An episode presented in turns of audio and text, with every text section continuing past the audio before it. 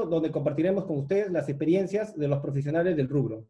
En este capítulo hablaremos sobre las evoluciones fitopatológicas en el palto y el arándano en el valle de Chavimochic, Perú, ya que actualmente Chavimochic es la zona de mayor producción de arándano y con mucha área productiva también del palto. Hablar de Chavimochic es hablar de la irrigación más desarrollada y la más importante que tiene el Perú por su constante innovación agrícola y tecnológica para desarrollar siempre cultivos de la vanguardia. Actualmente los cultivos de palto y arándano han desplazado en los últimos años el crecimiento exponencial que tuvo el cultivo, de, el cultivo de uva hasta el 2017, convirtiendo al Perú en el 2019 y 2020 en el primer exportador de arándano y uno de los cinco principales exportadores de palto. El crecimiento de estos dos cultivos, debido a los cambios de microclimas, de las nuevas irrigaciones, cambios climáticos, importaciones de nuevas variedades, trajo consigo un aumento importante de problemas fitosanitarios que campaña a campaña han puesto en jaque las producciones agrícolas. Y para poder desarrollar este importante capítulo, tenemos la compañía de un especialista con más de 15 años de experiencia y conocimiento continuo en el Valle de Chavimochi, y quien ha estado muy involucrado desde el día cero que se desarrolló este cultivo o estos cultivos.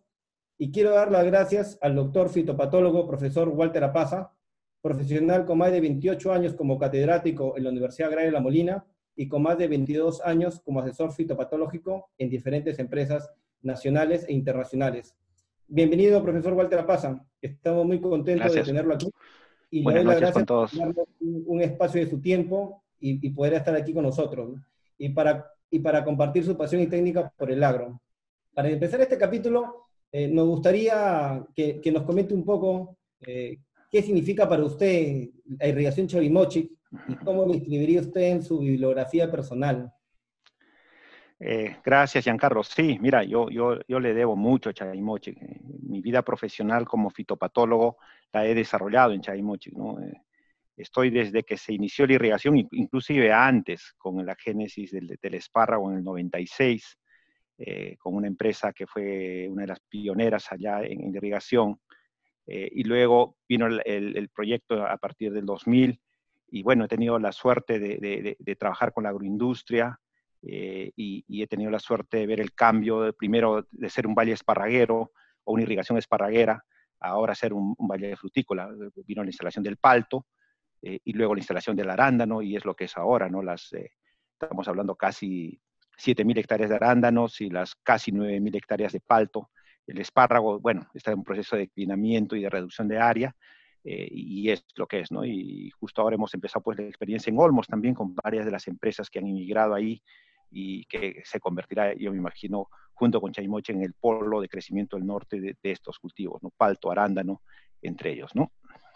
Perfecto, interesante, interesante. Y, y, gracias nuevamente. Un poco para ir, ir entrando en, el, en, en, lo que es la, la, la, evolución de los problemas fitopatológicos eh, en relación a Chavimochic, ¿cómo ha percibido usted el cambio de clima? Y no me enfoco en el cambio climático porque esa es una realidad, sino el cambio de microclima por convertir un desierto en una tierra cultivable, como lo que está también pasando hoy en día en, en, en Olmos.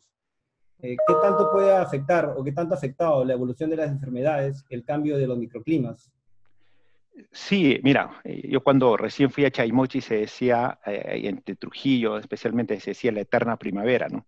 La ciudad de la primavera, un clima muy bueno, pero lo que ha pasado estos años, y, yo creo que es un tema cíclico también, tenemos años calientes, años fríos, eh, son ciclos que van afectando a los cultivos y, y, de la manera en que estos afectan a los cultivos hace que también se presenten más o menos los problemas sanitarios. Eh, yo me atrevería a decir que eh, recuerden que Chaimochic se hace en una arena, es un agroecosistema joven. Entonces, en este agroecosistema joven se siembran cultivos nuevos y se siembran cultivos perennes, que es una característica muy especial, muy diferente es hacer un pimiento donde tienes tú un, inicio y un fin en la misma campaña, muy diferente es hacer un cultivo como, como, espárrago inicialmente y ahora como palto y arándano, donde tú tienes que tener una perspectiva en el corto, mediano y largo plazo. Y, y, definitivamente el cambio, el clima ha hecho que en años muy fríos, por ejemplo, el, el, para decirte algo muy cerca, el, el, 2018 y el 2019 han sido años fríos, el 2018 y 19, especialmente el 18 ha sido años húmedos. Hemos tenido fuerte ataque de algunos patógenos en arándano, como por ejemplo botritis, eh, como por ejemplo roya. Eh, y luego tenemos en palto, El palto es un cultivo muy interesante que responde mucho a los cambios climáticos y hay los años on, los años off y, el comportamiento de cómo el clima afecte y, definitivamente esto ha ido alterando eh, a los cultivos, los ha sensibilizado a algunos problemas. Por ejemplo, tanto en arándano como el palto tenemos los hongos de madera, que son unas enfermedades emergentes. Eh, justo hemos hecho un proyecto que lo hemos terminado con Projas, eh, con este gremio nos financió un trabajo de varios trabajos de investigación, entre ellos de identificación de hongos de madera en toda la costa peruana. Y vamos a ver, es interesante, ¿no? Todo el mundo habla de la Acidiplodia teobromae como el único causante de hongos de madera, pero vamos a ver que hay muchas especies y, estas muchos responden a las condiciones climáticas, especialmente aquí en el norte, ¿no? Y, esto ha hecho que, que, se convierta en uno de los problemas, por ejemplo, en palto muy importantes, yo diría el problema fitopatológico más importante. Y así, es decir, el cambio climático ha influido mucho eh, en, esto. Por ejemplo, este año que viene eh, empezó caliente en, en, en, abril, mayo, que son meses importantes, pero luego enfrió. Eh, y eso ha condicionado algunos problemas, ¿no? Por ejemplo, ahorita hay brotes de la ciodiplodia en palto, tanto en, el Olmos como en Chaimochic, con ramas secas, etcétera, que, que cómo es la planta responde ante el estrés de ese cambio, ¿no? y, tenemos un año, un año diría, bastante alto eh, especial que se viene en esta campaña. En el, en el, tema de ya de hongo de madera, ya que ya, ya empezó por ese, por ese punto, este, en, en, relación a, la, a, la, a, este famoso, ¿cómo han evaluado ustedes la evolución del, del famoso, la famosa tristeza en palto, más conocido como fitóstora? ¿Y qué tanto puede incrementar la agresividad de Diotorela y la Cidoplodia? no sé, decir si este trío, se podría aplicar la pregunta del, huevo y la gallina, quién fue primero, quién es primero, eh, cuando se habla de incidencias, o, no hay una relación entre ellos. No, no, eh, a ver, es un patógeno habitante del suelo eh, que en el, inicio del cultivo de palto se tuvo muchos problemas de Fitóftora. Miren, en Chaimochi voy a referir, porque había la concepción de que el palto era un cultivo que necesita mucha agua y se empezó a regar en forma indiscriminada. Mira, si, yo, yo tengo la estadística, porque yo, yo, asesoro al Comité de Sanidad que pertenece a la Junta de Riego, y tenemos los módulos de, los metros cúbicos por hectárea que se han gastado y cómo ha ido evolucionando a lo largo de estos años, ¿no?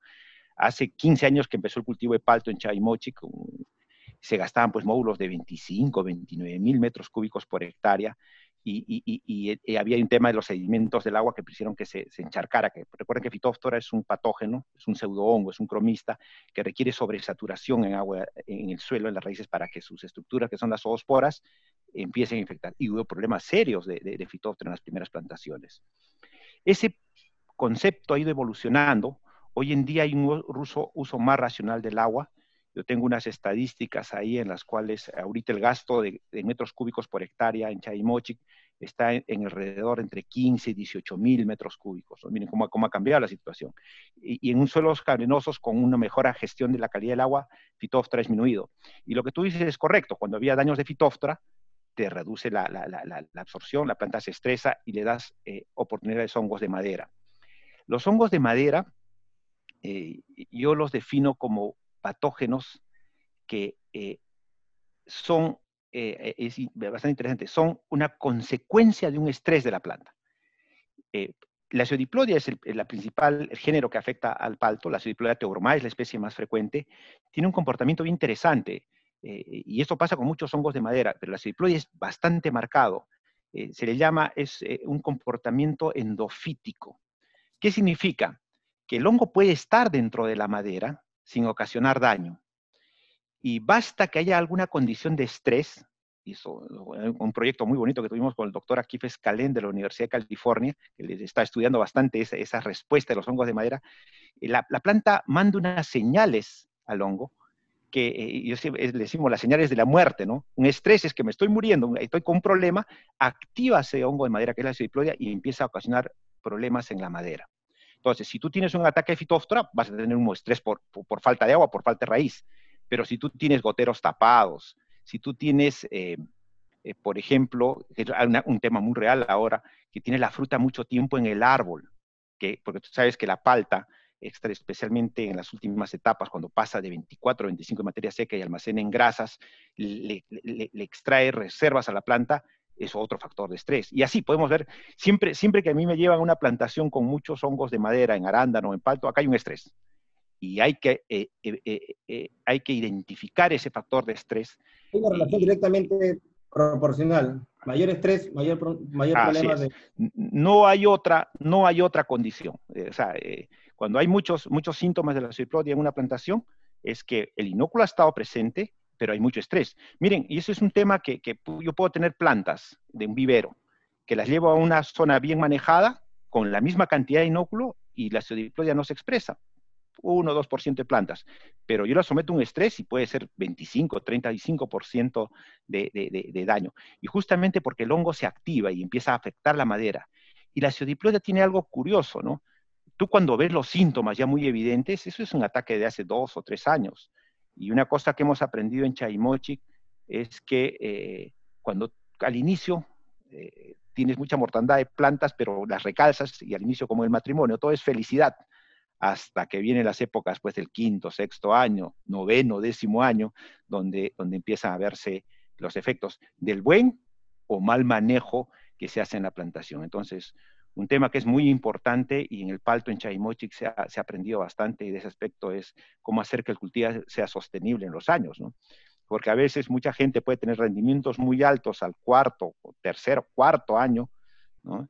Y, lo, ahorita el reto es cómo hacer que eso sea sostenible en los 10 años siguientes, ¿no? Es un cultivo que hay que ver. También le, le menciono a muchos productores, ¿no? Cuando siembran también uva y dicen, no, yo en uva no gasto mucho, gasto poquito, pero es que eso pasa siempre los tres primeros años o las tres primeras campañas. Después del cuarto año es donde empiezan a tener los problemas y me imagino que tiene que también que ver con la infestación y la severidad también de los hongos de madera y, y, otros factores más de los estreses sí. de las campañas. ¿no? Sí, y, y, ahí Giancarlo es bien interesante, ¿no? O sea, y eso, eso le enseñó a la agroindustria en Chaimochic, la perspectiva, y eso, y eso a, mí, a mí me gusta mucho, la, la verdad, trabajar con los empresarios de Chaimochic, tengo, eh, me, me, me, he, he, crecido profesionalmente eh, con, con, la forma de pensar de los empresarios, y, y, y este es un negocio, pero es que ser un negocio sostenible, y el espárrago enseñó eso, a buscar un negocio sostenible, y el que se dedica a frutales tiene que ver, no, no a perspectiva de una campaña, sino de dos, tres, cuatro, y en Palto se ha aprendido eso, ¿no? Tú lo, lo bien que haces unas, los primeros años o unas campañas, lo ves reflejado en los siguientes, los subsiguientes. Y al revés, lo mal que trabajas, el Palto tiene memoria y, y te lo recuerda. Y uno de los indicadores de manejo es, es la pseudiplodia. Eh, yo a veces eh, discrepo con muchos colegas eh, míos.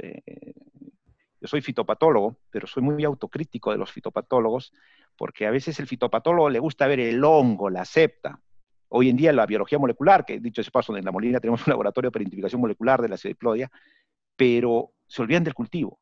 Y la expresión de una enfermedad es la interacción con el cultivo, ¿no? Y la solución del problema, el caso de los hongos de madera, eh, siempre digo, no está en meterle fungicidas, en, ucha, ese es, es un complemento. Lo que tú tienes que ver es la salud integral del árbol. Y esa es una consecuencia de manejo. Las soluciones no son fáciles, ¿no? porque siempre los productores, y es normal, en las empresas buscan buscan la, la, la, varita mágica que solucione y no, no existe, ¿no? Acá hay que atacar el problema y enfocar sobre los factores de estrés y son diversos, desde un mal manejo de la fertilización, mal manejo de la poda, mal manejo del agua, etcétera, etcétera. Entonces, eh, eh, hay que tener una visión holística del manejo de, de, del palto, ¿no? Entonces, eh, es interesante. Y el mismo concepto se aplica en arándanos, es, es, es, tiene, tiene esa característica. Yo estoy convencido que la, la, vida útil de las plantaciones va a depender mucho de los manejos que se tienen. Aquí tengo una pregunta interesante, ¿no? la, si la acidoplodia tiene un mal agoste de agua previo al río, si la planta exuda, está claro que tendremos eh, presencia del hongo claro, claro. Si, tú le, si a un palto lo sometes a una, una condición de estrés por falta de agua, la planta va a activar este comportamiento endofítico y va a empezar a causar daño en la madera. Y tú vas a ver los cancros, o puedes ver inclusive lo que es más grave, tú vas cortando la madera y vas viendo cómo empieza a avanzar esa necrosis por los brazos de la madera.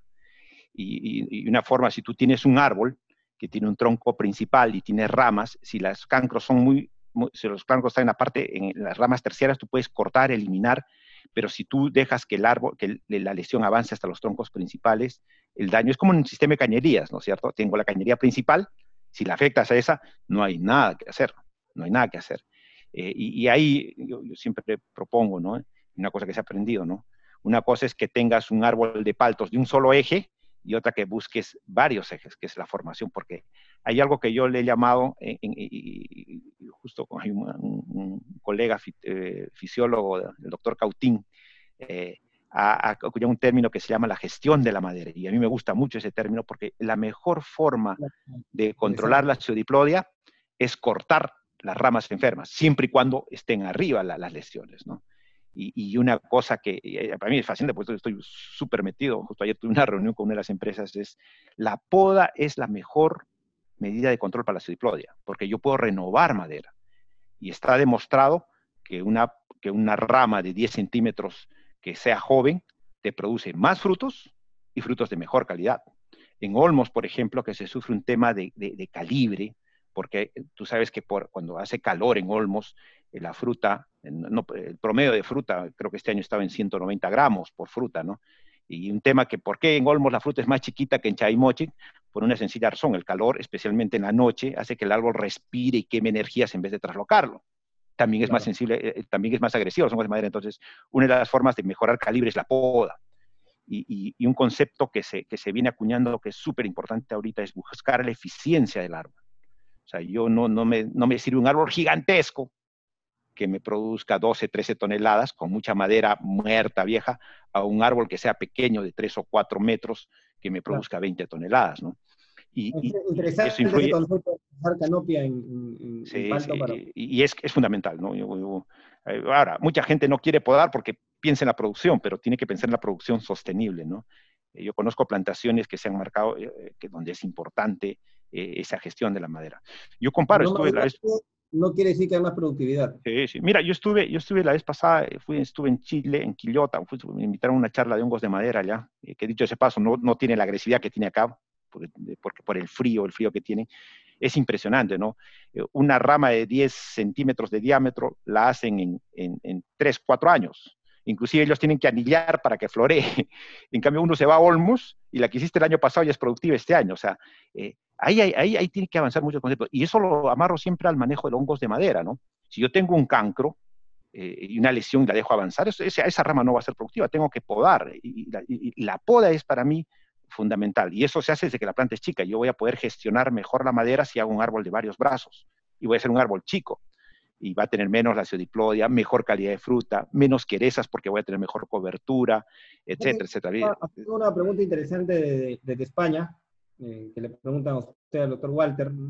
Eh, si las enfermedades de madera en el palto pueden estar causadas también por un exceso de fertilización nitrogenada excesiva, además de un estrés salino. ¿Qué importancia tendría una reestructuración adecuada de la microbiota asociada a las plantas como la inoculación de PGPRs beneficiosos. Claro. Mira, e-, es, interesante. Si, tú inoculas una madera de haz con una madera de fuerte o de sutano, vas a ver que en la madera de sutano la pseudiplodia no avanza tanto como avanza en haz. El haz es una madera muy blanda.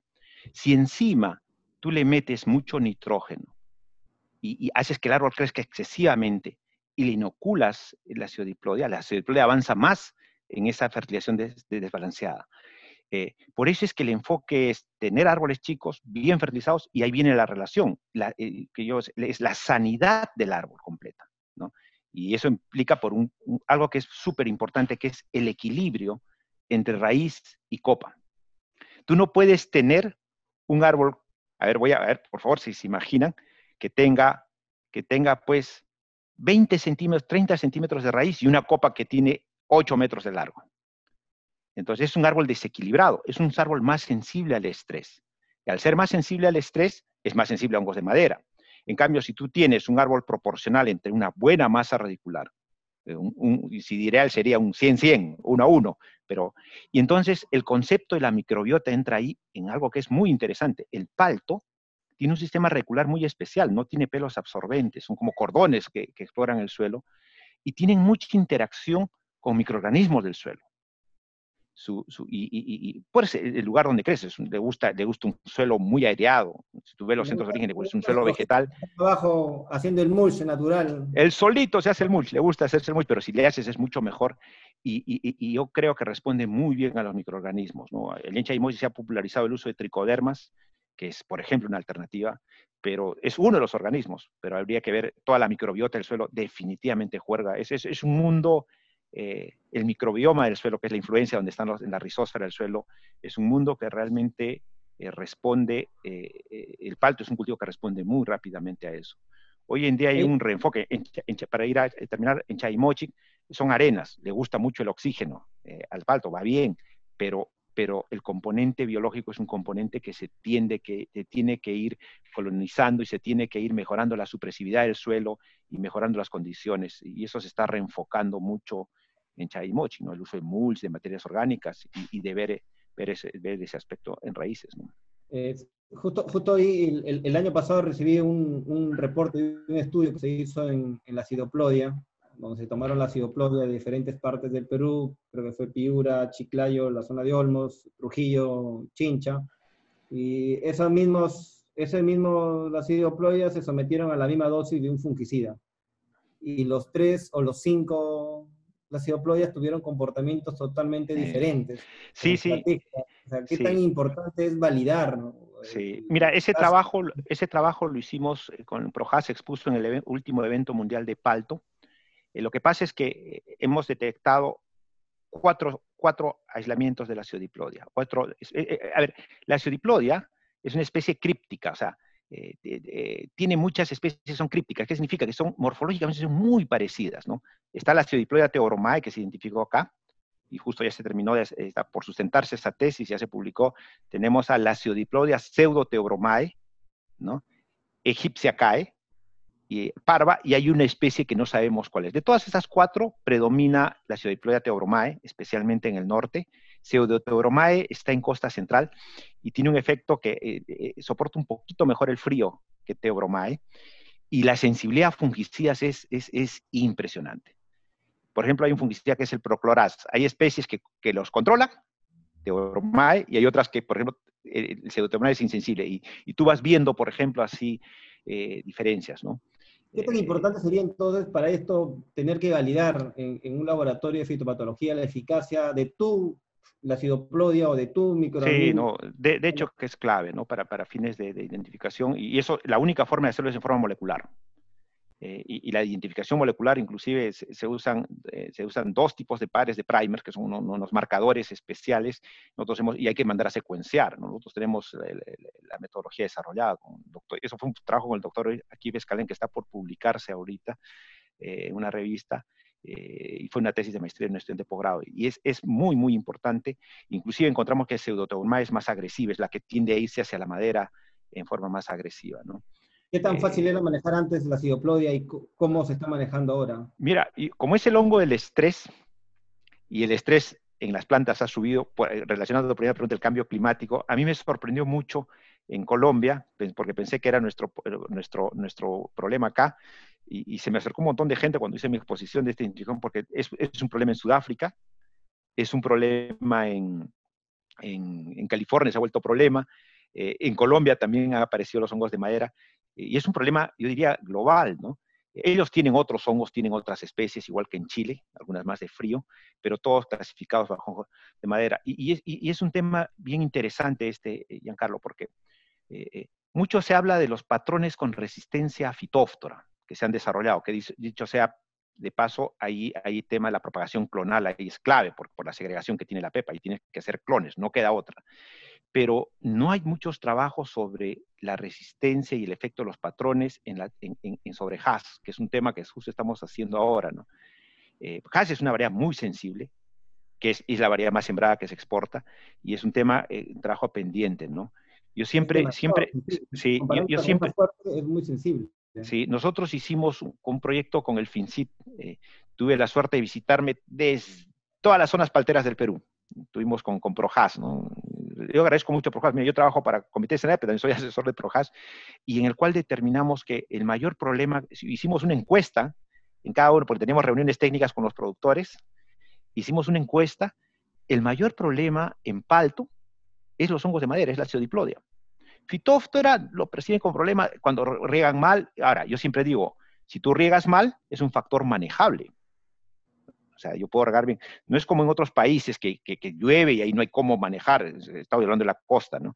En donde, por eso es que el desarrollo de patrones, en mi opinión, tiene que hacerse enfocándose a, evitar condiciones de estrés y todo. No, no, yo no, no, para mí, si me, hicieron una pregunta, y, si, yo, como en otros países que se trabaja muy bien la parte de investigación y desarrollo, ¿no? Si me preguntan cuál sería uno de los puntos pendientes que tiene el palto en el Perú, es de buscar un patrón que sea adaptable a las condiciones de Perú. Y ahí viene un problema.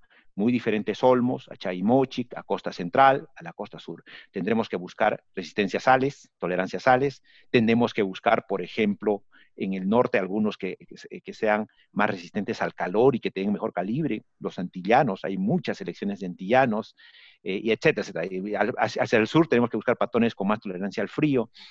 Y yo no estoy tan convencido, mira, que soy fitopatólogo, eh, que fitóftora sea una prioridad. Eh, realmente no. Mm, problema es hongos de madera.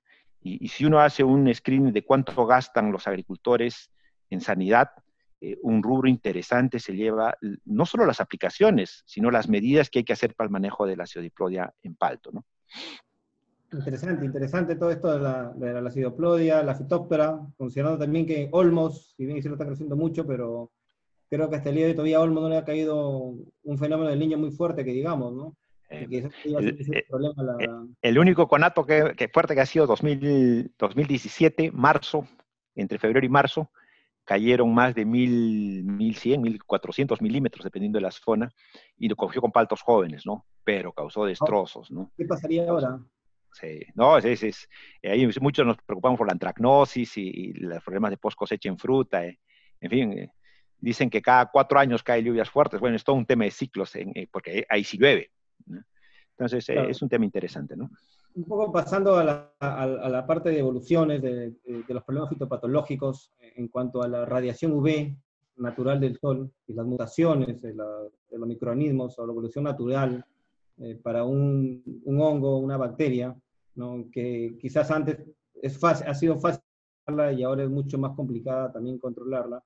Eh, ¿Qué, tan, ¿Qué tanto puede afectar las radiaciones eh, UV, ya sea la A, la B, la C, para fortalecer al, al, patógeno? Sí, la, la, mutación, bueno, la, radiación con sus dos componentes, la, UV, la B es una de las más...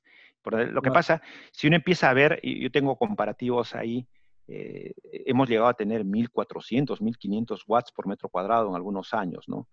Esto tiene un efecto, eh, no se ha medido mucho el efecto sobre los patógenos y la evolución de los patógenos. Claro, en el laboratorio nosotros sometemos a esa radiación y, causamos y, ocasionamos mutantes. Y eso se ha estudiado mucho, por ejemplo, para dilucidar los mecanismos de acción de fungicidas. Y se encuentra una cepa que es eh, que es que crece un fungicida y se estudia molecularmente y, así se, ha dilucidado muchos mecanismos de acción. En campo yo me atrevería, no me atrevería a decir eso, no se ha estudiado, pero lo que sí he visto es un efecto sobre las plantas, ¿no? Eh, y tú ves, por ejemplo, el palto, el palto se satura de luz y tú notas eh, y, empiezas a tener mucho daño de sol, etcétera, como factor de estrés, ¿no? Pero no es el factor, o es un factor, pero no, hay otros factores en palto más importantes que, que, han ocasionado eh, influencias en el cultivo, ¿no? Ahí un poco me, enfocaba porque hoy en día con este tema del, del, COVID he visto muchas publicidades también de, de lamparitas, de equipitos pequeños, mm. No, no, hay que, hay que tener cuidado porque... Y eso eh, a mí me sorprende porque tengo sí, no. No, no, sí, sí.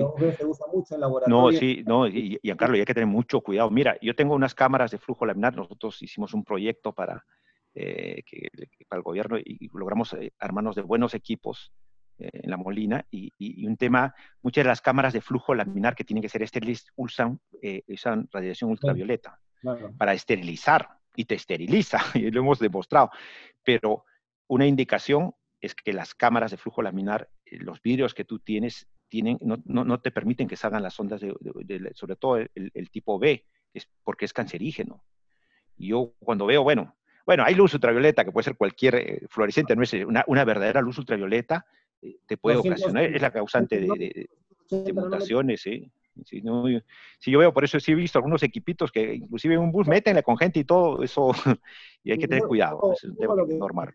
Me sorprende, eh, vi en algunos momentos algunos, algunos videos de algunas empresas que estaban usando unos tractores con una lámpara UV que querían, que lo pasaban por la uva y querían hacer sí, no, no, no, eso es, o era un, interrogante, ¿qué tanto realmente puede afectar este mm. exceso o mal uso de UV para crear mutaciones? ¿no? Sí, sí hay que tener cuidado. Yo, yo particularmente pienso en otros métodos más que en ese método físico. Quizás es para eh, desinfectar ambientes donde no hay gente, donde tú tienes que matar todo como un laboratorio, como un... Como, de ciertos minutos puntuales. Claro, puntuales, sí, sí, sí, por, por, supuesto, para un packing o para algunas superficies, bien, pero no, no, no, no para, para, para aplicación sobre seres vivos. ¿no? Y en un campo de uva, muchas cosas pueden ocasionar muchas mutaciones. Yo particularmente eh, tendría, eh, analizaría con mucho cuidado eso. ¿no?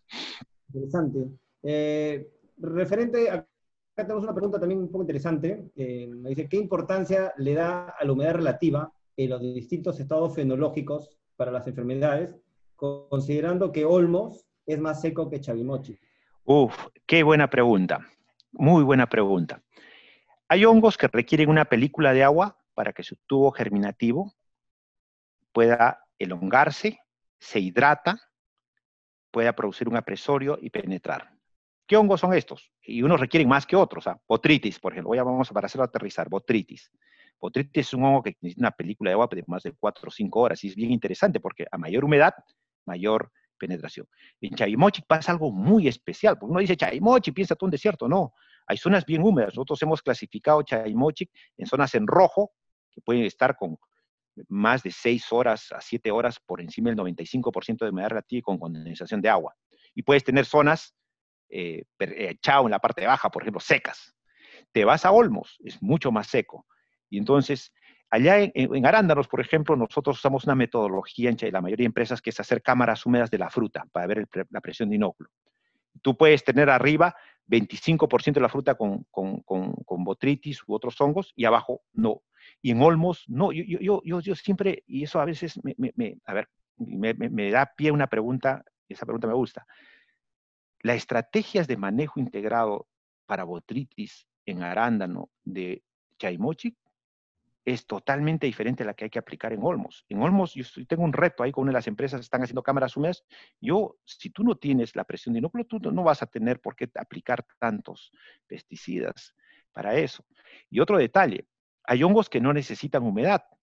Por ejemplo, la zoidiosis. Eh, las zoidiosis son hongos adaptados a climas áridos que emiten su tubo germinativo y es interesante, hay unos trabajos en donde han hecho fotografías al microscopio electrónico y esos son hongos que pueden germinar con, sin presencia de humedad, no requieren una película de agua sobre el foliaje. Hasta es más, la presencia de una película de agua plasmoliza el tubo germinativo. Y se ha encontrado que hay una relación con el tamaño de las vacuolas en ese tubo germinativo. Y vacuolas muy pequeñitas, donde nadie puede germinar, ellos germinan y ocasionan daño. Y es por eso que Piura y Olmos tienen serios problemas de oidiosis en uva. Y recientemente se nos ha presentado oidiosis en arándano, que es una enfermedad eh, que, a diferencia de la uva, felizmente hasta ahora no, hemos visto que afecte fruta ni flores, sino estaríamos en un problemón, pero es, y está ligado a muchas variedades, ¿no? Entonces, algunas, eh, algunas variedades. Entonces, eh, es correcto, el clima define. A mí me gusta mucho Olmos para arándanos porque es seco y va a tener menos presión de botritis y tiene mejor bloom. El bloom, ustedes saben, es esa cerita que cubre al fruto muy bonitos. Pero Olmos tiene una desventaja, sobre todo cuando hace calor. Esa fruta, la misma variedad sembrada en Chaimochic en Olmos, la fruta de Chaimochic es más dura, eh, eh, es más viajera que la, Olmo, que la, que la de Olmos. Al ser, al ser más calor, esa fruta tiende a ser blanda. Claro, si me voy al callejón de Guaylas, donde hace más frío, uff, esa fruta es una piedra. y hay un tema, es, eh, en, en, Arándanos es fascinante los agrosistemas y la forma como, como se hace. Y en nuestro Perú, ¿ah? una cosa, una cosa es chinchi cañete es diferente, y que es diferente, ¿no? Me voy más a Pisco, Arequipa, ¿no? Entonces, yo siempre digo, por eso yo soy un enemigo de las recetas, el calendario, dame la receta. Disculpe, hay mucho asesor extranjero, no voy a decir de dónde que viene, quiere que una recetita, aplica el día 7, 14, 21 y ping, ping. Y no piensas, eso no es manejo integrado ni manejo de sanidad, no analizan el agroecosistema, temperaturas de año a año varían. Y yo, yo soy un defensor, porque soy asesor, asesor, yo soy mucho, muy defensor del técnico peruano y del profesional y del especialista peruano. Eh, en sanidad, en el Perú, Mm, los, los asesores de afuera no han tenido tanto éxito porque porque vienen a aprender acá, pues, ¿no? y patinan acá varias veces porque de un agroecosistema de Chile o de un agroecosistema de California, acá no va a funcionar. El, proceso de adaptación es, interesante y analizar los componentes del comportamiento del cultivo, de las enfermedades y todo esto. Es, interesante. Eso. Por eso cada uno tiene que hacer su metodología. Que me hacen, y, acá tengo una pregunta que, que, que dice, si usted mantiene su teoría, de que el cladosporio no es un problema en la palta. Sí, ucha, esa es, esa es una historia que la tengo buena, eso, me gusta esa pregunta. Mire, eh, usted comentó en Medellín que no afecta a la producción final del estimado de producción. ¿Mantiene o no mantiene esa teoría todavía? Sí, sí, a ver, a ver, a ver. Eh, es, ese es un tema, a mí ese tema me apasiona, eh, porque tengo muchos amigos eh, que tienen otro punto de vista. Y a mí, yo, ¿saben qué? En la parte técnica es bueno discrepar, pero con argumentos, ¿no? Eh, yo siempre, siempre, tengo, mira, que yo soy fitopatóloga, muchas veces me dicen, pero Walter, el hongo, el hongo hay que matarlo al hongo.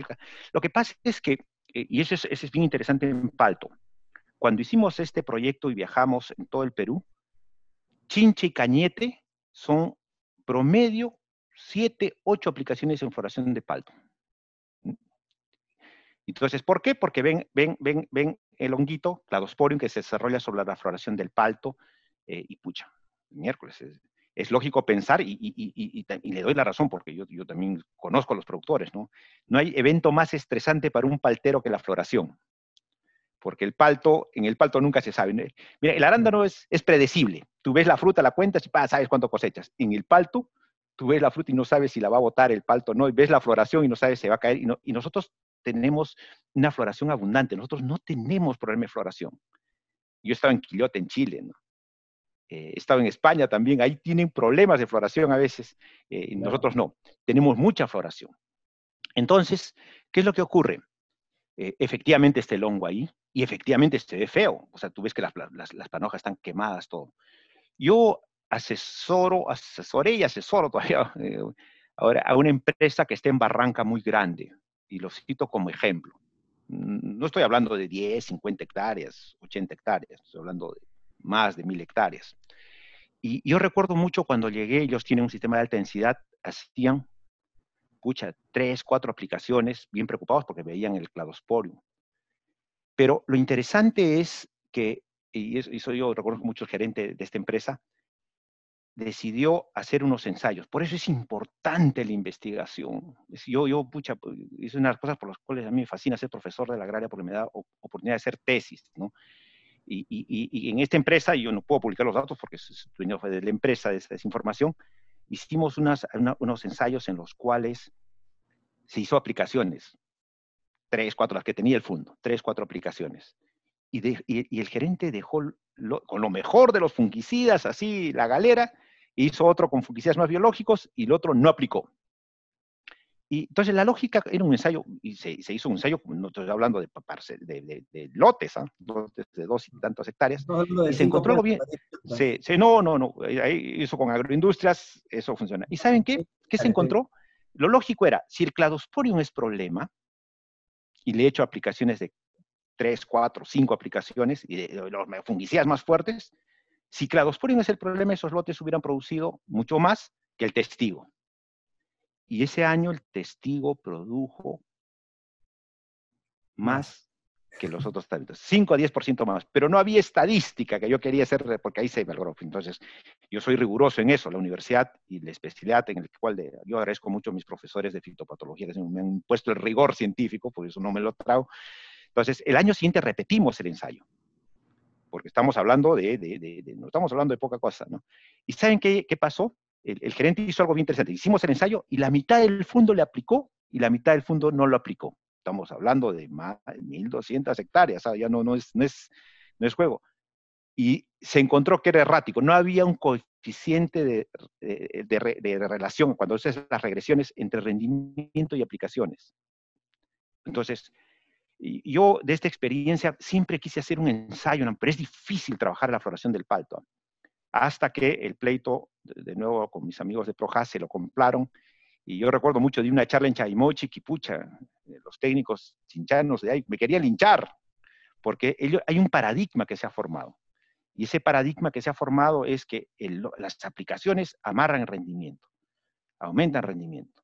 Y entonces yo, yo, yo, te soy honesto, eh, eh, siempre me dije, pero lo has hecho en Barranca, no lo has hecho en, no lo has hecho en Chincha, Cañete, ¿no? Bueno, y, es válido, es bastante válido.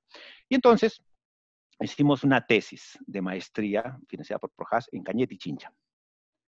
Y lo que encontramos es que no había diferencias estadísticas entre el testigo y las aplicaciones que hicimos. Por ahí alguien salió, un, colega mío, eh, fitopatólogo, dijo, no, es que no has hecho nueve aplicaciones. O sea, mucha máquina, o sea, pero yo tengo estadística, ya con diseño estadístico con cinco repeticiones, ¿no? Entonces, eh, yo sé que es un tema de percepción y, yo siempre digo, bueno, a los agricultores, a los productores, no me crean. Y, es bueno. Yo siempre, y eso forma a mis alumnos de, la, de, agronomía, no se traguen el cuento, así lo diga así lo diga el mejor fitopatólogo del mundo, ustedes validen, verifiquen. Si son productores, háganme el caso. Eh, eh, hagan un tratamiento donde no apliquen. ¿Estamos?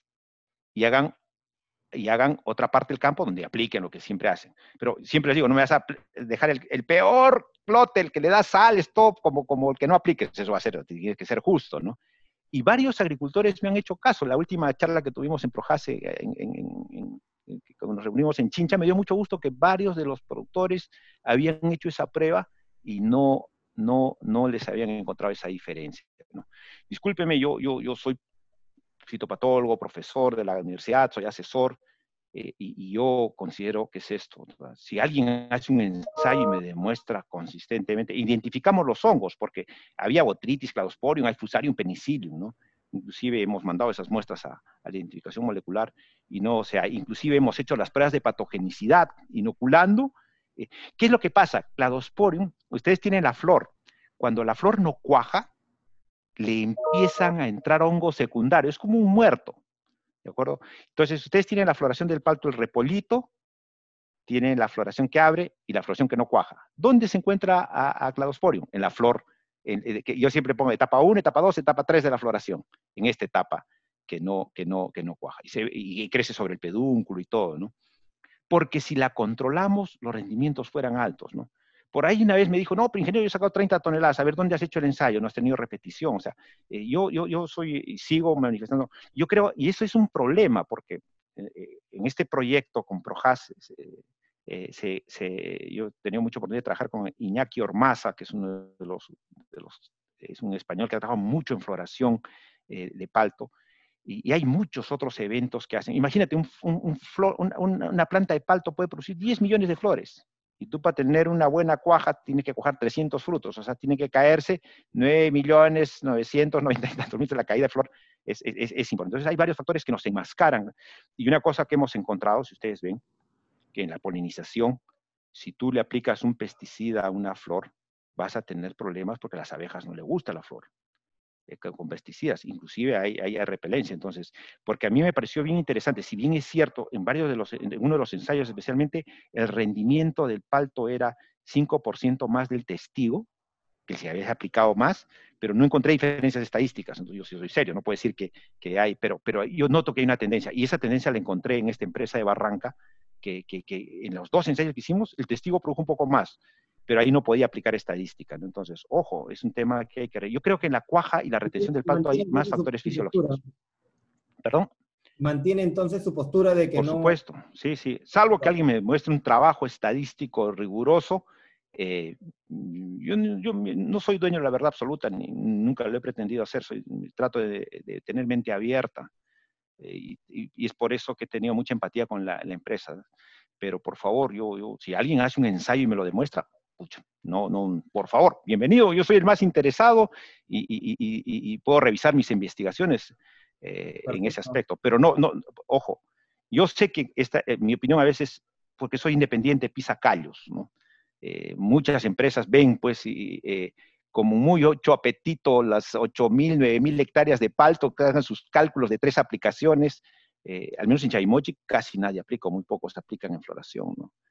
Eh, ahí hay otros problemas prioritarios. ¿no? Eh, yo tengo un punto de vista, y discúlpeme que lo diga porque soy independiente, son, me da suerte ser profesor, yo conozco a muchos de mis alumnos también que son gerentes de agroquímicos, muchos, en muchas empresas, y siempre, siempre es, un punto de vista, ¿no? Eh, yo no sabía que esta polémica en Chile la tienen también por el tema de botritis, ahí entonces se armó, es, no, solo es nuestro problema, es muy diferente a un lugar donde llueve y aparece antracnosis en flor. Eso sí, estamos, es tipo Colombia, tipo México, porque hay un doctor con el cual nos agarramos ahí en Colombia en una discusión fuerte, claro, coletotricum es otra cosa, pero en la, a ver, en la flora microbiana de la floración del palto, no está coletotricum en el Perú porque no llueve. Si fuera en la selva, ese es otro cantar, y ahí sí, ahí sí estamos hablando de otros tipos de patógenos, no del cladosporium, el penicillium, el fusarium y, toda esa microflora que la tenemos identificada.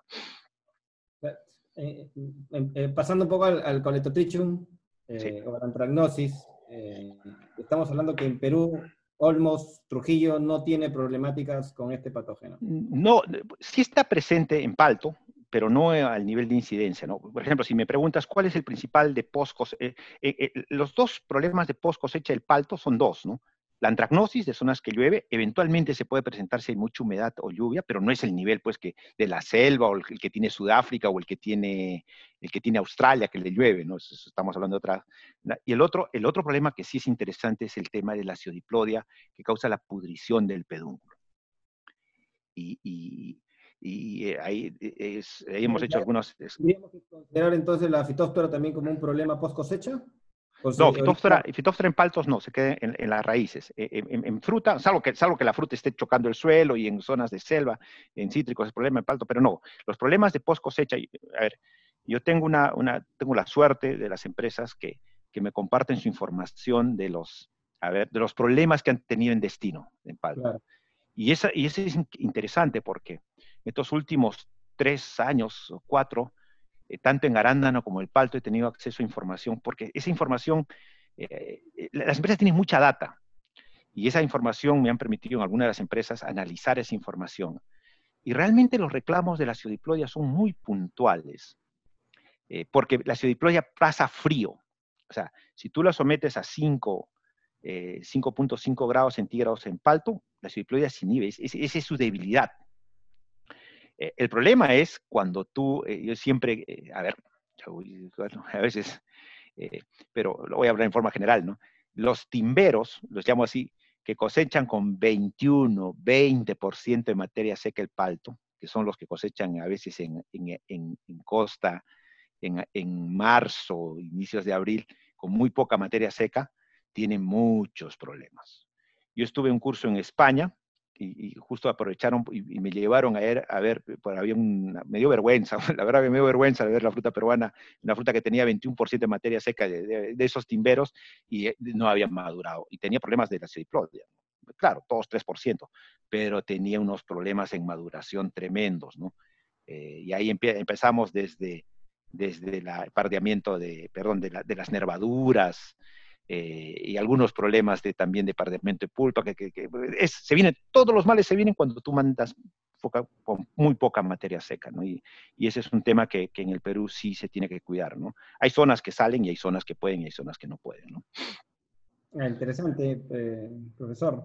Aquí tengo una, una pregunta interesante de España. Actualmente a nivel internacional hay una gran tendencia hacia la eliminación de residuos químicos tanto como consecuencia de las normativas de la concienciación del consumidor.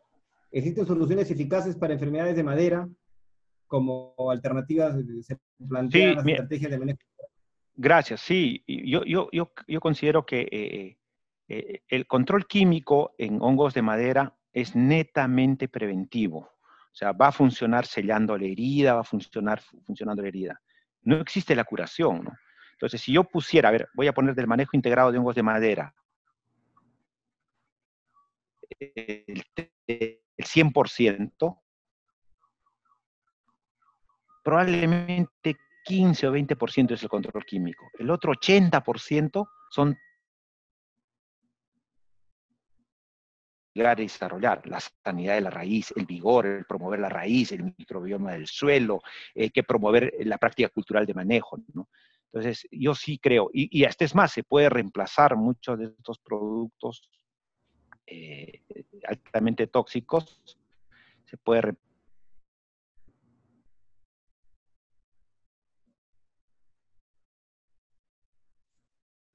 perdón, parece que hubo un problemita ahí con el internet, un hipo. ¿Me copian? Sí.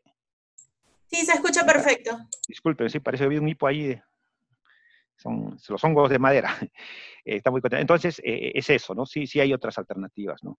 Eh, y en arándanos pasa lo mismo. En arándanos, eh, igual, la ciplodia se ha reportado y, hay un, todo un tema en el manejo fisiológico del arándano.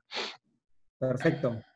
bueno, aquí ya para cerrar un poquito la parte de, palto, acá tengo una, una, pregunta interesante también, que es, ¿qué opina de las aplicaciones con drones eh, no he tenido mucha experiencia acá en Perú por los volúmenes de las aplicaciones. he visto una sola eh, en el caso de, arándanos.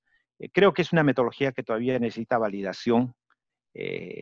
probablemente vaya a ir mejorando conforme mejore, vaya avanzando el tiempo, pero la que yo vi no tenía cobertura. Le, hicimos para, para, para, ver la, cuestión con, con Roya, para arándano y no la cobertura fuera. En, cultivos como palto lo veo muy, muy difícil. Sí he visto aplicaciones de helicóptero, lo poco experiencia para palto fue más interesante, sobre todo para la parte del tercio superior, más funcionó para querer hacia arriba, eh, pero en, arándanos creo que todavía hay que desarrollar mucho, mucho, mucho esa metodología. Pues, eh, tiene mucho potencial, sí, pero todavía está en, en fase de desarrollo.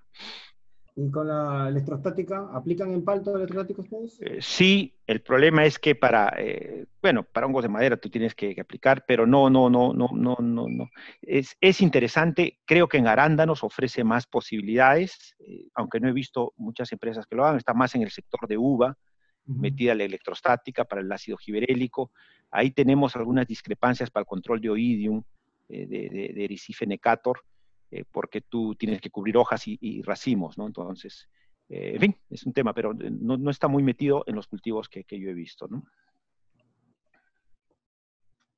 Perfecto, y pasando un poquito a la parte de, las defensas, hoy, en día se está hablando mucho con, el, concepto cero residuo, están hablando mucho del tema de antioxidantes, el tema de las defensas propias, el SAR, con la relación al famoso SAR, que mucho se habla, ¿qué tanto puede influenciar estos factores también en una resistencia del sistema inducida?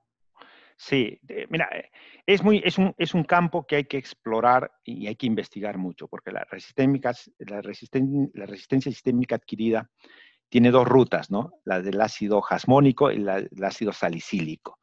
Y ese es un tema que, porque eh, en, esto hay que tener mucho cuidado y, necesita mucha lesión. He visto un, par de trabajos muy interesantes hechos acá en el Perú. Justo uno de mis colegas jóvenes se graduó y lo hizo un tema en uva bien interesante, enfocando para hongos de madera a nivel de, vivero.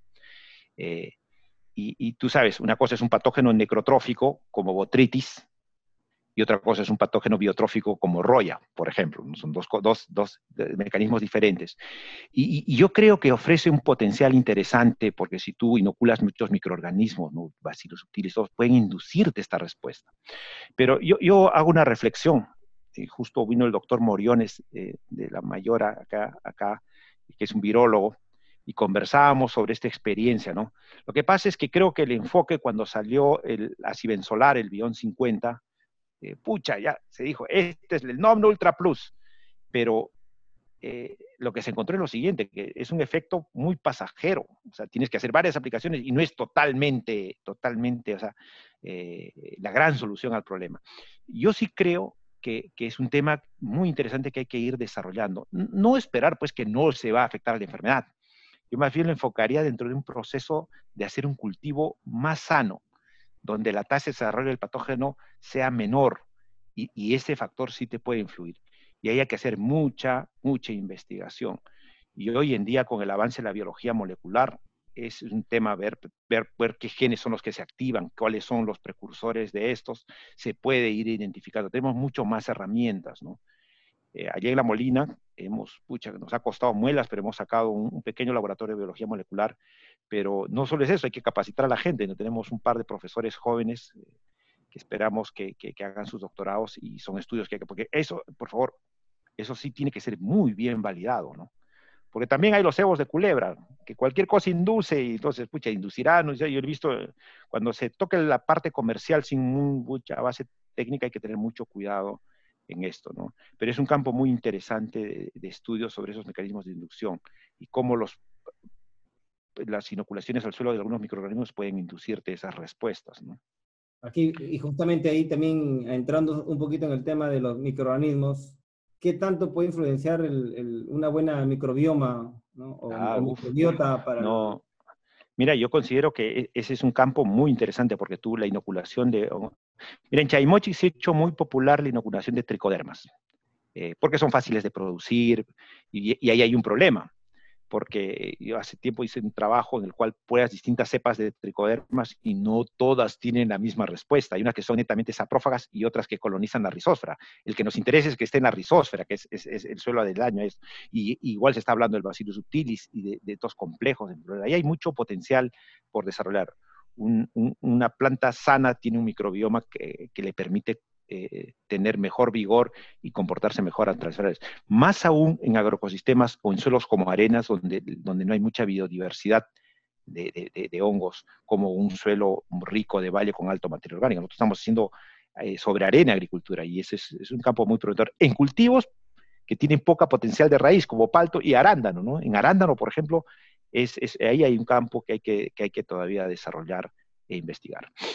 Es, es interesante, ¿no? yo hace unas dos, tres semanas atrás tuve una conversación con un doctor en biotecnología y microbiología eh, europeo respecto a las tendencias de los microorganismos, porque hoy en día he escuchado y veo en revistas, en publicaciones, en, en- en- en diferentes lugares, ¿no?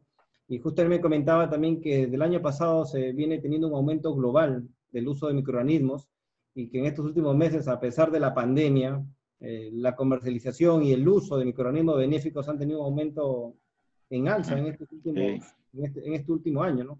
¿Cómo usted ha percibido el uso? Sí, no. Mira, cada año que pasa, los LMRs de los cultivos van cambiando. Y, y en cultivos como palto eh, es crítico el manejo de residuos, pero más crítico es en arándanos. Y yo, yo he visto algo de uva en el norte, pero, por ejemplo, más difícil que manejar los residuos de uva es en arándano, porque tienes una cosecha que dura pues cinco o seis meses, ¿no? Y los mercados cada vez están más restrictivos, ¿no? Eh, los si tú ves las agroindustrias, una de las evoluciones de la agroindustria son los, famosos eh, eh, departamentos de, aseguramiento de la calidad y de la inocuidad. Eh, yo como asesor tengo un trabajo muy estrecho porque esos LMRs van cambiando y cada mercado complica más la cosa. Eh, en arándanos hay mercados que te exigen pues un tercio y solo quieren que haya tres moléculas.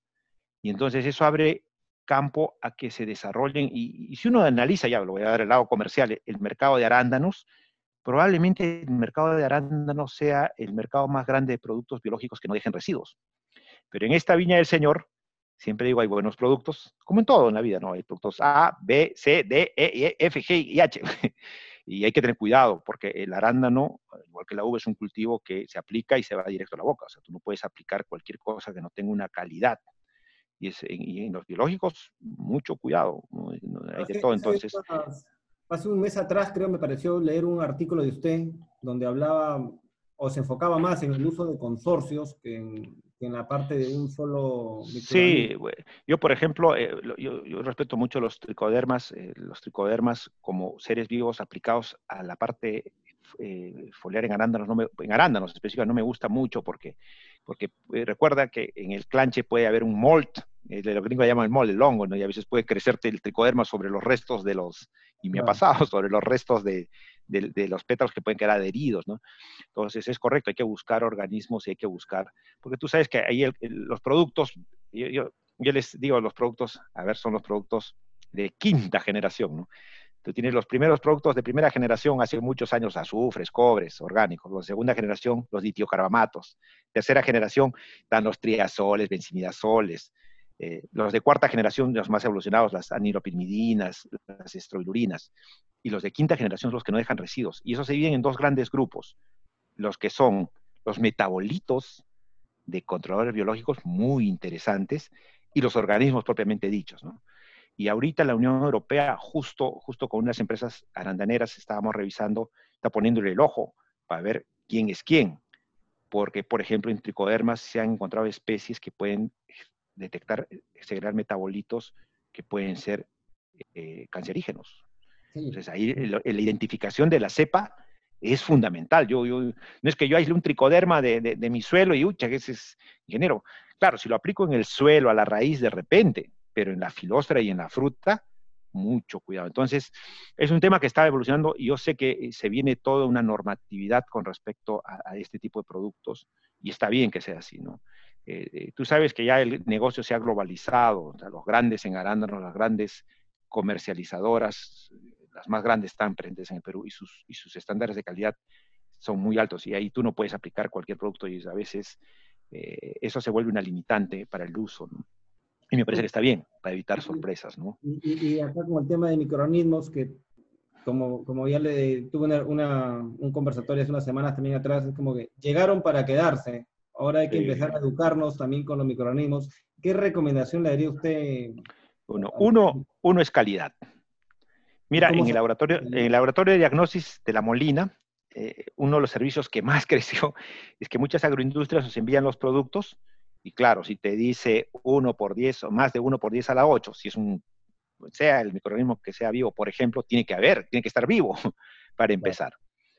Y, tú siembras y puchi, te creció flora y fauna y no te creció el organismo. Ahí, hay un problema de calidad. ¿no? Y esa es una cuestión que yo la veo, es muy diferente. Tú metes un pesticida que puede ser genérico y casi siempre el estándar ahí no hay mayor diferencia.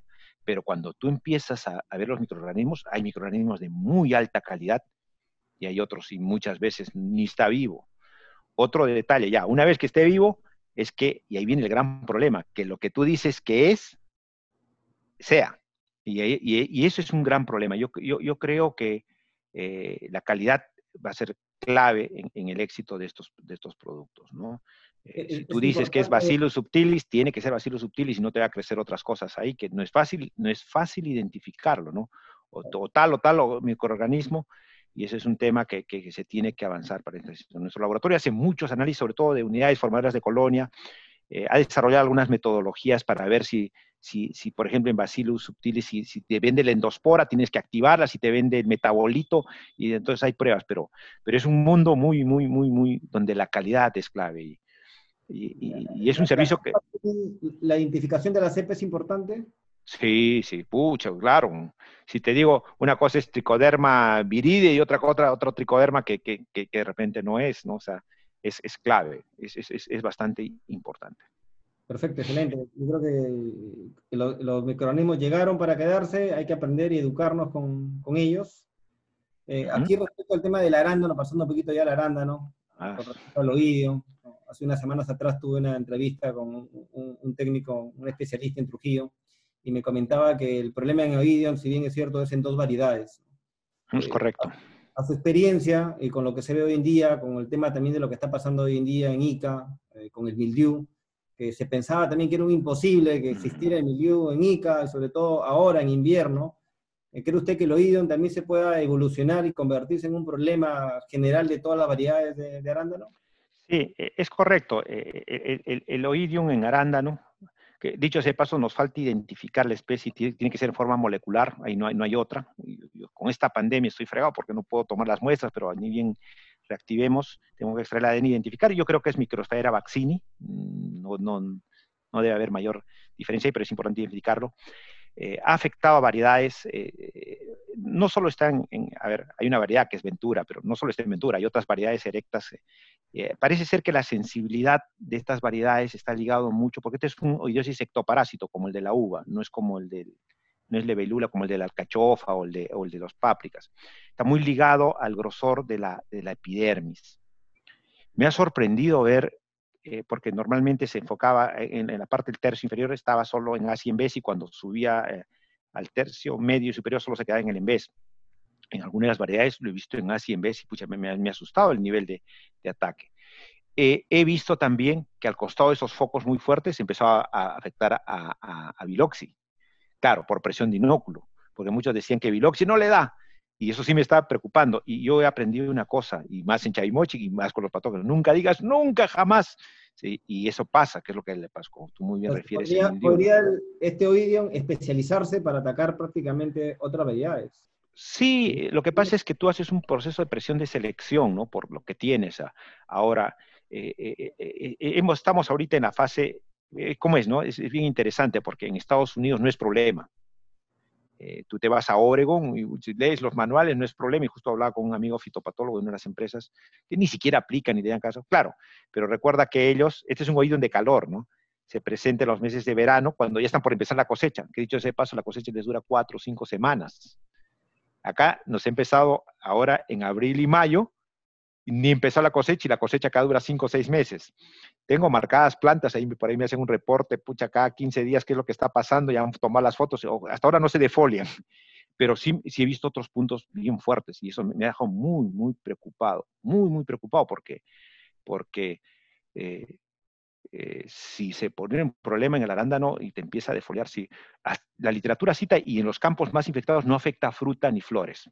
Parece ser que a diferencia de la uva, la prurina y la, epidermis de la, de, los, de la, formación de frutos no la, no la afecta, pero eh, hay que, y, tengo que decirlo también, es una enfermedad introducida, ¿no? O sea, la han traído en yemas de planta, pues eso no la teníamos acá, como la roya, ¿no? Que es, una pena que haya sido introducido, pero bueno, es lo que tenemos que mejorar y estamos todavía observando, pero ha habido un brotes inusitados este año, eh, muy, muy, muy, muy, bastantes, ¿no? Uno, no solo en Chaimoy, sino también en Olmos, me han referido y por ahí me han dicho que, que en Santa Rosa hay un campo en fin, vamos a ver.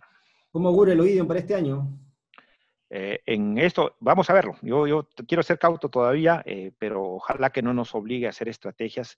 También he visto que en los campos que se han hecho este, estrategias preventivas para roya no hay incidencia en los campos que sean libres. Tú sabes que el gran reto del Perú en arándanos es ahorita crecer en arándanos orgánicos por la rentabilidad, por la diferencia en precios. Y, ahí es complicado, sobre todo con, las variedades que son susceptibles, ¿no? Se puede volver una, espero que no se vuelva una limitante, yo, yo todavía quiero ser un poco cauto ahí, quiero ver cómo acaban esos campos muy infectados este año en cosecha, y ahí, y ahí veremos, ¿no? Para, en, Roya ya en Roya ya tengo la cifra, porque al inicio, este, en Biloxi, 30% menos de rendimiento si los ataques son fuertes a partir de junio julio. Y el año pasado hubieron campos, y te puedes campo A, campo B, tengo esa, esa data, y ya tengo la cifra. Si el ataque es muy tardío en Roya, no te, no te, no te afecta tanto. O sea, ataque tardío después de noviembre, octubre, noviembre. Pero si te da de alma junio, julio, estos meses, eh, y te defolia a partir de, de, septiembre, esa última fruta no da y, te achica calibre y todo. Por eso es que en Chaimochic, eh, en arándanos, eh, el comillo, tengo, tengo las nosotros como es, en Chaimochic hay una de las grandes cosas, que se ha entendido que la sanidad no es una ventaja de una empresa. La ventaja competitiva de una empresa no está en la sanidad. La ventaja competitiva de una empresa está en la conversación, en otros factores, ¿no? Y no la sanidad. La sanidad más bien, eh, hay un dicho, preocúpate que a tu vecino le vaya bien porque te va a ir bien a ti. Porque si le va mal a él, te va a pasar el inóculo. Ese concepto, por favor, en, irrigaciones jóvenes como Olmos, en Ica, en, Ica, una, una, zona linda, Ica tiene un potencial pero yo todavía no veo muy bien articuladas las empresas. Se han hecho algunos esfuerzos en Cuba, me parecen valiosísimos. Cada es una isla, pero en Chaimochi hay un comité de sanidad donde están todas las empresas eh, agroindustriales grandes y, se reúnen y, se hacen esto. Fue algo, ese programa lo dejó el doctor Fausto Cisneros, que en paz descanse.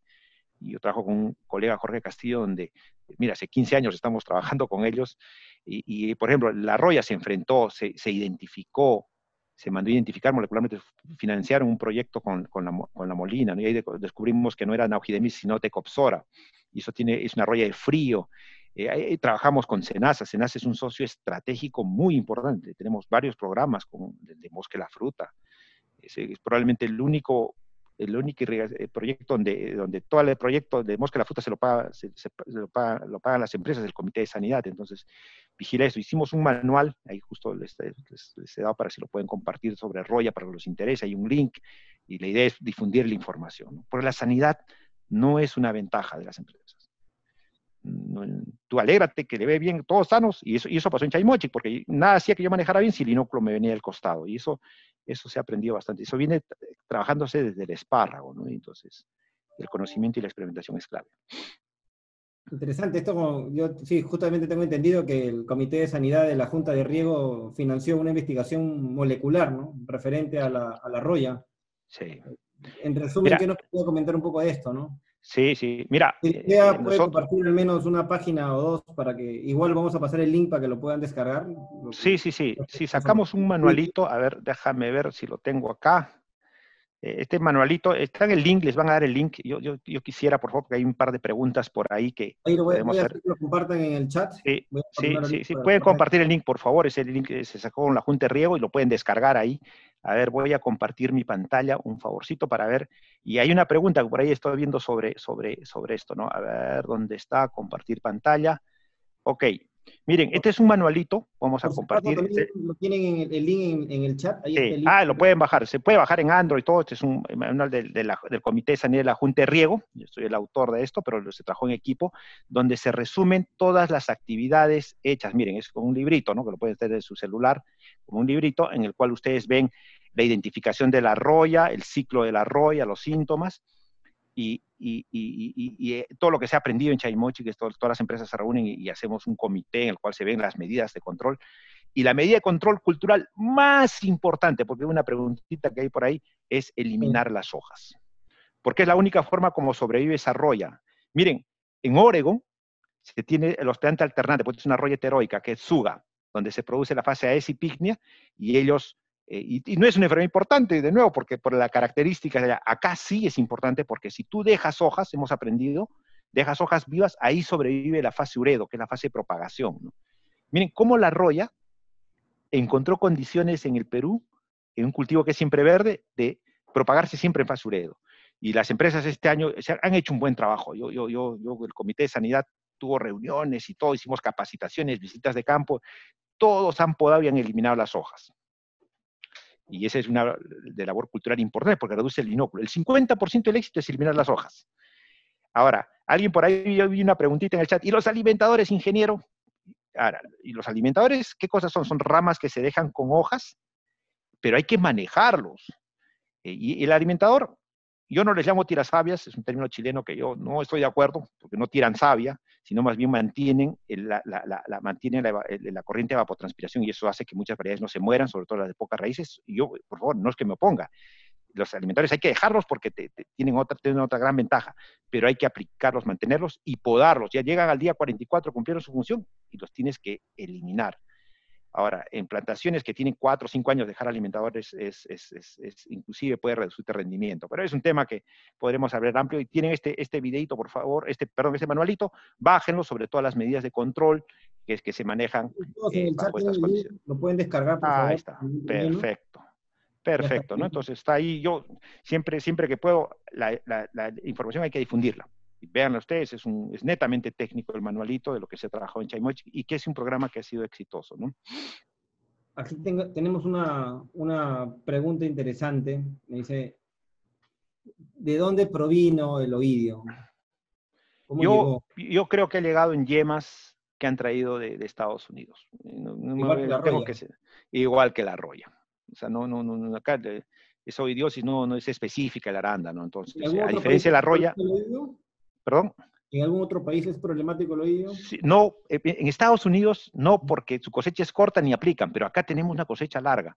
Y, ojalá que no se convierta en un problema súper complicado. quiero ver este año, este año voy a tener un poco la dimensión de cuánto le afecta.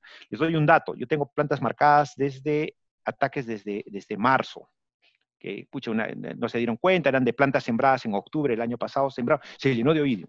Las han marcado, eh, y lo, malo es que cuando se dieron cuenta, cuando ya lo vieron, estaba arriba.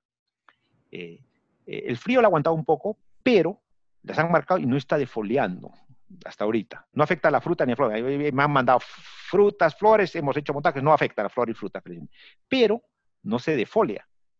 Si hubiera sido roya, hace rato se hubiera defoliado. Entonces, esperemos, espero, pero por favor, no quiero cantar victoria porque después, eh, la otra semana, anterior semana, finalizando la semana anterior, me mostraron una que había una variedad que la, ha vuelto blanca, que no pasó en Ventura y eso sí ya me, ya me asustó. Eso significa que hay, hay, hay factores que hay que entender y ojalá que, pucha, porque si no nos va a complicar el manejo. Una pregunta de uno de sus exalumnos también, ah. eh, que, que, compone ahí, la roya, para la roya de frío en arándano, ¿Cuál sería el control cultural más importante?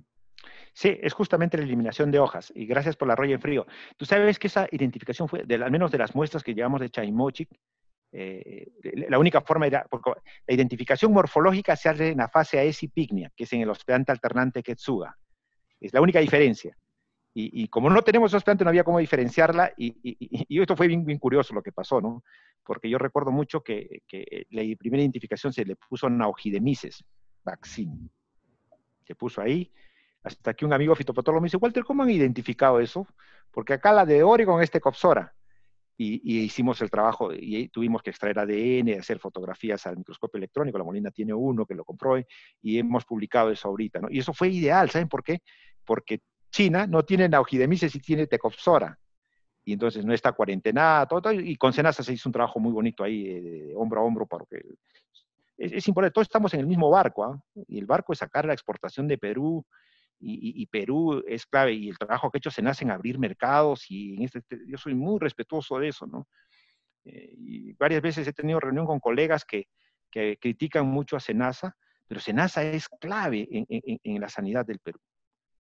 Como todo, como la universidad, como muchas empresas puede haber deficiencias, y los tenemos, pero tenemos que fortalecerlo y trabajar. Y, y yo a veces eh, eh, a veces muchas críticas son muy injustas porque realmente se hace un trabajo fuerte, ¿no? Eh, y, hicimos un trabajo colaborativo, todo con la gente, y entonces ya se publicó el artículo y bien, bien. Interesante, profesor. Creo que este, ha sido muy interesante poder compartir con usted eh, este tiempo. No sé si hay algo más que usted quisiera comentar, ¿no? Considerando un poco la pasión, la técnica que usted le tiene a su carrera, a su, a su profesión. Algunas palabras sí, Sí, mira, yo, yo, yo, eh, he aprendido mucho en estos años, tantos años, ya más de 15 años viendo, eh, he aprendido mucho de, de, de, los agrónomos, de los técnicos que ven los campos. Yo valoro mucho y yo desde el, desde el regador más sencillo te puedo enseñar cosas que ni el, ni el doctor con mayores méritos que traes de afuera te puede enseñar. Yo, yo valoro mucho eso y, y yo sí eh, pues, he tenido oportunidad de estar en otras zonas, el técnico peruano, el, profesional peruano en el agro realmente vale. Y parte del actor de este boom de la agroexportación es, una, es un conjunto entre, entre los empresarios, que los conozco de ellos, y realmente esa capacidad de invertir eh, y, y, y, todo el equipo que estamos. Y una cosa que justo, justo ahora que han empezado las clases virtuales en la Molina hago una reflexión, ¿no? Eh, esta pandemia, el coronavirus, ha traído una cosa bien interesante, ha puesto en relevancia lo que realmente es importante. ¿Qué es importante ahora? Salud, educación y agricultura. Miren, los futbolistas, eh, eh, el teatro, discúlpenme, ¿no? o sea, pucha, que tener cantantes, y, yo creo que vamos a vivir un nuevo tiempo donde el sector agrícola es importante. Yo tengo siempre tengo un sueño que eh, el PBI que aporte la agricultura, la agroexportación, sea mayor que el de la minería. Pero yo creo que la minería nos da plata, pero no nos da desarrollo como lo hace el arándano, como lo hace la palta, que da trabajo, trabajo a gente, pues bien arándanos, en Chaimochi falta gente cuando haya la cosecha de arándano, ¿no? Y, las, las, agroindustrias de Chaimochi han adoptado rapidísimo el tema del COVID porque tenían su, aseguramiento de la calidad, ¿no es cierto?, de, las buenas prácticas agronómicas, de lavarse las manos, todo eso, es natural. O sea, eh, yo creo que estamos viendo una etapa de cambio y donde el sector agrícola es un sector que, que, está sacando, va a sacar la cara por, por, por el Perú ahora y, y, ese será el momento en que se haga más inversión. Yo siempre critico, hay que invertir más en investigación. La educación, qué importante se ha vuelto ahora, no estamos haciendo todo virtual y la salud y eso pone, creo que son las cosas importantes que necesita un país que el, que, que el coronavirus ha puesto a desnudado, que es lo importante. El resto se ha vuelto superfluo, así para ponerlo así. Gracias. Perfecto, gracias profesor. Y, esperamos contar con usted nuevamente en un próximo capítulo para ver cómo se desarrolla la campaña este año. Eh, ha sido muy interesante. Eh, sin duda todos nos hemos puesto al corriente de los grandes pasos que vienen ustedes investigando en, en Chavimochi del Arándano, que se está transmitiendo a Olmos y a otras ciudades más.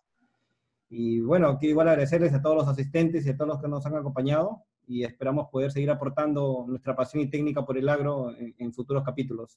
Eh, hasta luego y, muchas gracias a todos. Gracias a todos. Cuídense bastante. Estamos en contacto. Gracias.